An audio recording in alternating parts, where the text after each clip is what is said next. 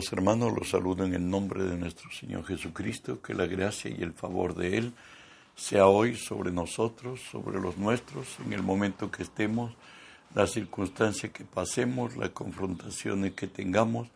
Recuerde que si Dios es por nosotros, nada ni nadie podrá contra nosotros. Hoy estudiamos la palabra de nuestro Dios en Lucas 11:23, que nos dice así, el que no es conmigo, contra mí es y el que conmigo no recoge, desparrama. Oramos, Padre, bendigo tu nombre, te doy gracias, Señor, que siendo hombre me concedes el privilegio de presentarme hoy delante de ti y ponerme por ti delante de tu pueblo.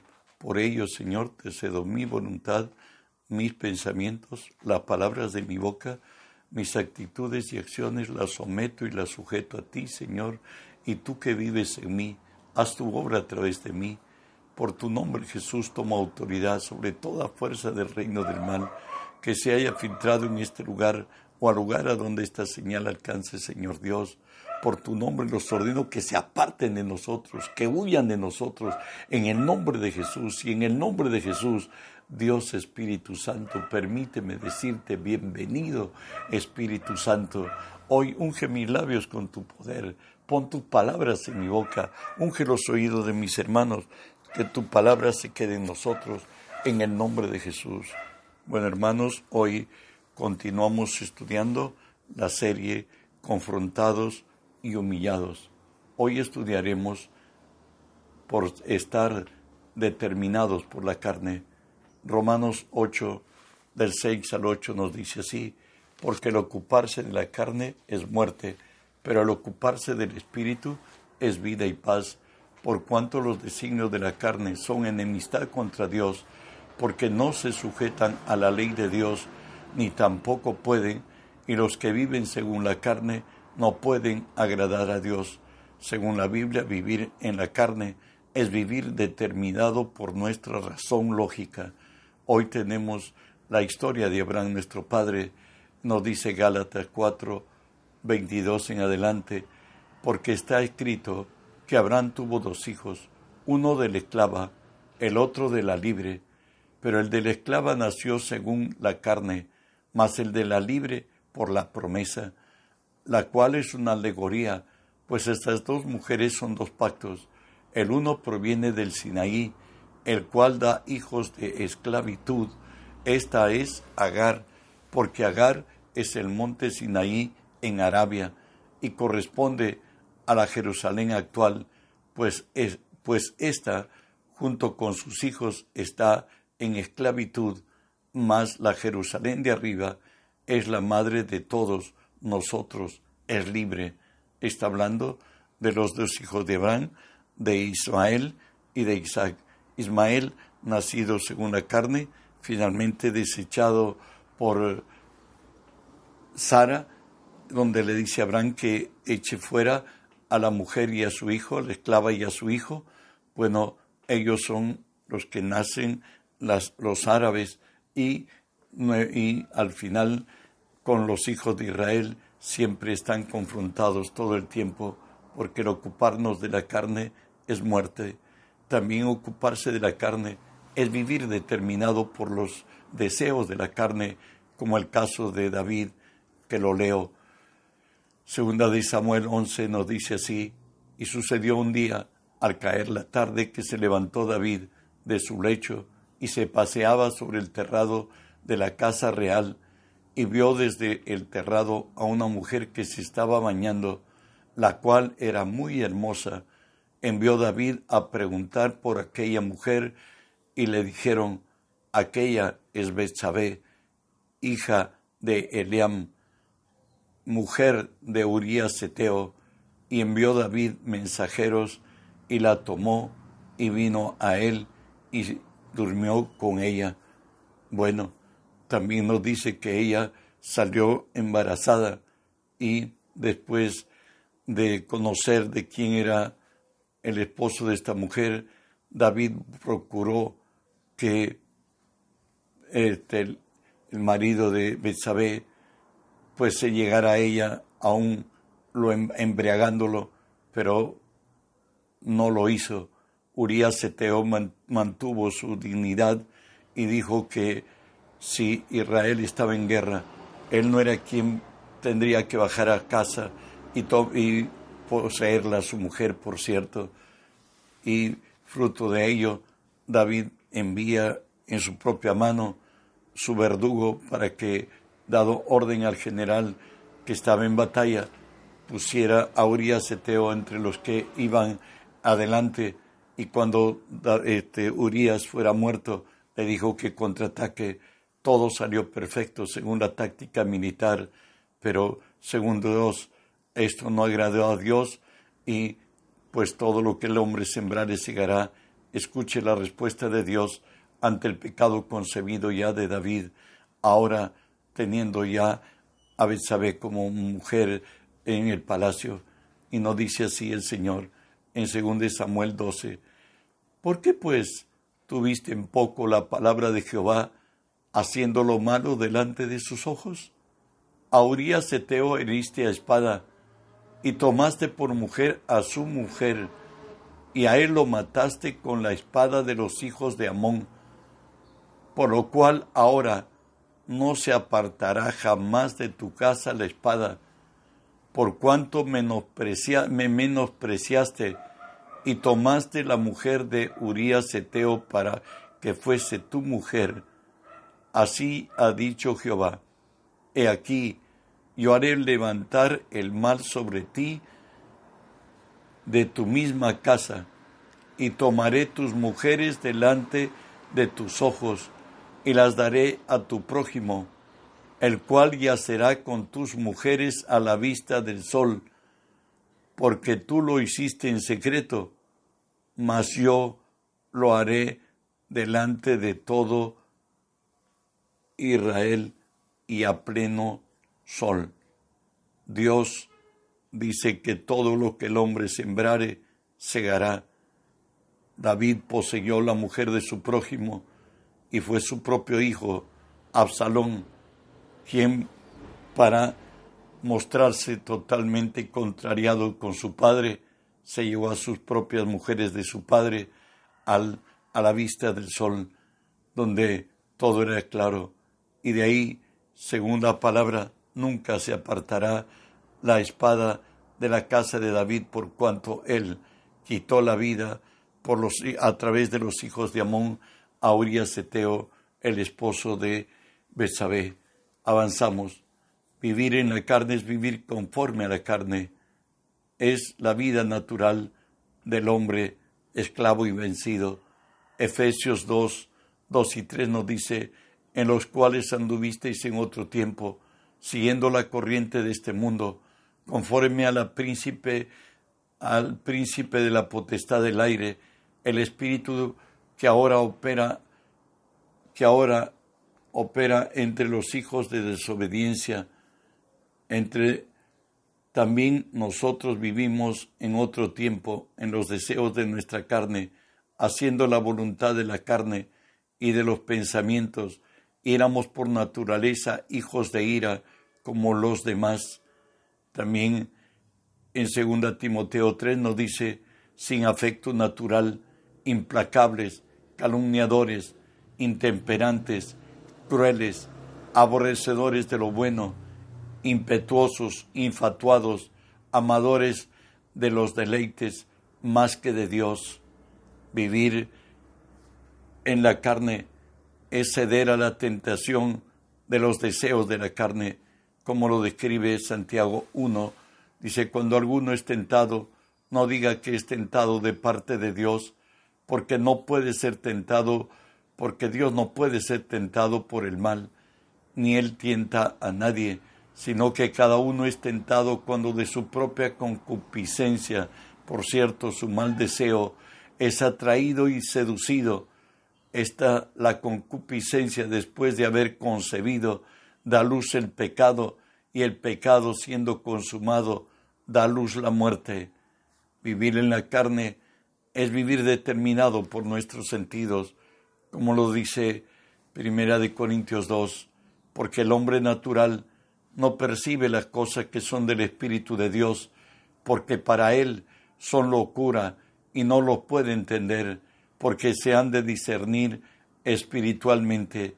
De ahí que la exhortación divina es a no vivir determinado por nuestros sentidos, como lo dice Efesios 4, 17 y 18.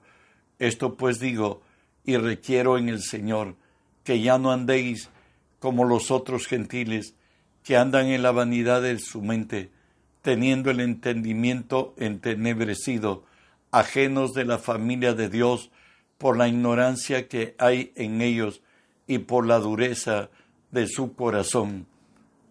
Es la exhortación el no andar en lo en la vanidad de nuestra mente, determinado por nuestros sentidos, porque eso es vivir ajeno a la vida de Dios y por la ignorancia que hay en nosotros. Avanzamos. El vivir en la carne no agrada a Dios. Esto lo dice Salmo 7:11. Dios está irado contra el impío todos los días. Bueno, Jehová Dios es justo. Romanos 7:5 nos dice, porque mientras estábamos en la carne, las pasiones que, pecaminosas que eran por la ley obraban en, en nuestros miembros, llevando fruto de muerte. Y la exhortación la encontramos en Colosenses 3:5. Haced pues morir lo terrenal en vosotros, fornicación, impurezas, pasiones desordenadas, malos deseos y avaricia, que es idolatría.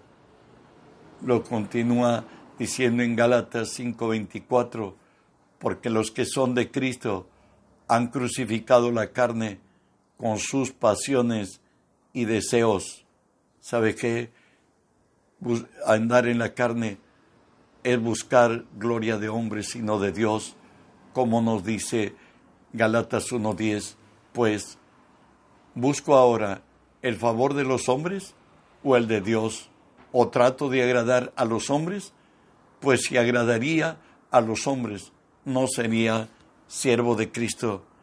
Y Pablo exhorta a todos los que sirven o sirvemos a los hombres y nos dice, siervos, obedecer en todo a vuestros amos terrenales, no sirviendo al ojo, como los que quieren agradar a los hombres, sino de corazón sincero, temiendo a Dios, y todo lo que hagáis, hacerlo de corazón, como para el Señor, y no para los hombres, sabiendo que del Señor recibiréis la recompensa de la herencia, porque a Cristo el Señor servís. Si tu mentalidad es que en el trabajo que desempeñas tú estás prestándole un servicio al Señor mismo, podrás hacer llevadero y tu trabajo saldrá con excelencia porque has entendido que Dios es el que te puso en el trabajo y a Él es el quien debes honrar y por Él debes hacer las cosas mejor para la gloria de su nombre y ser de bendición y de influencia donde tú estás. ¿Sabes? Los que viven según la carne no heredarán el reino de Dios, como lo dice Gálatas 5, 19 en adelante. Y manifiestas son las obras de la carne que son adulterio, fornicación, inmundicia, lascivia, idolatría, hechicerías, enemistades, pleitos, celos, iras, contiendas, disensiones, herejías, envidias, homicidios, borracheros y orgías y cosas semejantes a estas, acerca de los cuales os amonesto, como ya os lo he dicho antes, que los que practican tales cosas no heredarán el reino de Dios, que los que practican tales cosas no heredarán el reino de Dios. Y la exhortación también la encontramos en Romanos 13 que nos dice, la noche está avanzada y se acerca el día. Desechemos pues las obras de las tinieblas y vistámonos de las armas de la luz. Andemos como de día, honestamente, no en glotonerías y borracheras, no en lujurias y lascivias, no en contienda y envidia, sino vestíos de Jesucristo y no proveáis para los deseos de la carne. Que nos vistamos de Cristo y no proveamos para los deseos de la carne. Seguimos estudiando. Si vivimos conforme a la carne, moriremos. Esto nos dice Romanos o Gálatas 6:8, porque el que siembra para su carne, de la carne segará corrupción, mas el que siembra para el espíritu, del espíritu segará vida eterna. Segunda de Pedro nos dice así, amados, yo os ruego, como a extranjeros y peregrinos, que os abstengáis de los deseos de la carne que batallan contra el alma. Romanos 8:13 nos dice, porque si vivís conforme a la carne, moriréis, mas si por el Espíritu hacéis morir las obras de la carne, viviréis. Vuelvo a leer, porque si vivís conforme a la carne, moriréis, mas si por el Espíritu hacéis morir las obras de la carne, viviréis. ¿Por qué razón? Porque el deseo de la carne es contra el Espíritu y el del Espíritu es contra la carne. Y estos se oponen entre sí para que no hagáis lo que quisieres. ¿Sabe qué? Por fe andamos y no por vista. Finalmente diremos, vivir en la carne no proviene del Padre, sino del mundo, como lo dice Romanos 6. Porque cuando erais esclavos del pecado, erais libres acerca de la justicia. Pero ¿qué fruto teníais en aquellas cosas a las cuales ahora os avergonzáis? Porque el fin de ellas es muerte. Mas ahora habéis sido libertados del pecado y hechos siervos de Dios. Tenéis por vuestro fruto la santificación y como fin la vida eterna, porque la paga del pecado es muerte, mas la dádiva de Dios es vida eterna en Cristo Jesús. Efesios 2.3 nos vuelve a recordar nuestro pasado, entre los cuales también nosotros vivimos en otro tiempo, en los deseos de nuestra carne, haciendo la voluntad de la carne y de los pensamientos, y éramos por naturaleza hijos de ira, lo mismo que los demás. Y volvemos a incidir, porque si vivís conforme a la carne moriréis, mas si por el Espíritu hacéis morir las obras de la carne, viviréis.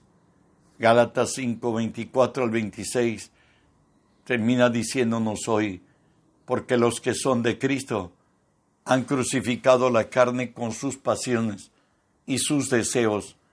Si vivimos por el Espíritu, andemos también por el Espíritu. No nos hagamos vanagloriosos, irritándonos los unos a los otros, envidiándonos los unos a los otros. Recuerde que Dios nos ha dado de su Espíritu, hoy vivimos en Él y Él nos guía a toda verdad y nos alerta y nos ha capacitado para tomar decisiones, como decía Pablo en 1 Corintios 15, 31. Os aseguro, hermanos, por el amor del Señor, que cada día muero. Recuerda que antes íbamos como bueyes al matadero, mas ahora, nacidos en el Espíritu, conocemos la verdad y la verdad nos hará libres. Jesús dijo finalmente, si vosotros permanecéis en mi palabra, seréis verdaderamente mis discípulos y conoceréis la verdad y la verdad os hará libres. Cuando andemos en la palabra, andaremos en la verdad y seremos libres de todo acoso de Satanás y de toda circunstancia a la cual nos lleve los deseos de la carne, los deseos de los ojos o la vanagloria de la vida. Que la bendición de la gracia de Dios sea contigo. Recuerda que nuestra misión es que el mundo entero sea lleno del conocimiento de Dios. Reenvíe esta palabra, que muchos tengan conocimiento de Dios y enmendemos nuestros caminos y vivamos a la manera de Dios. Bendiciones.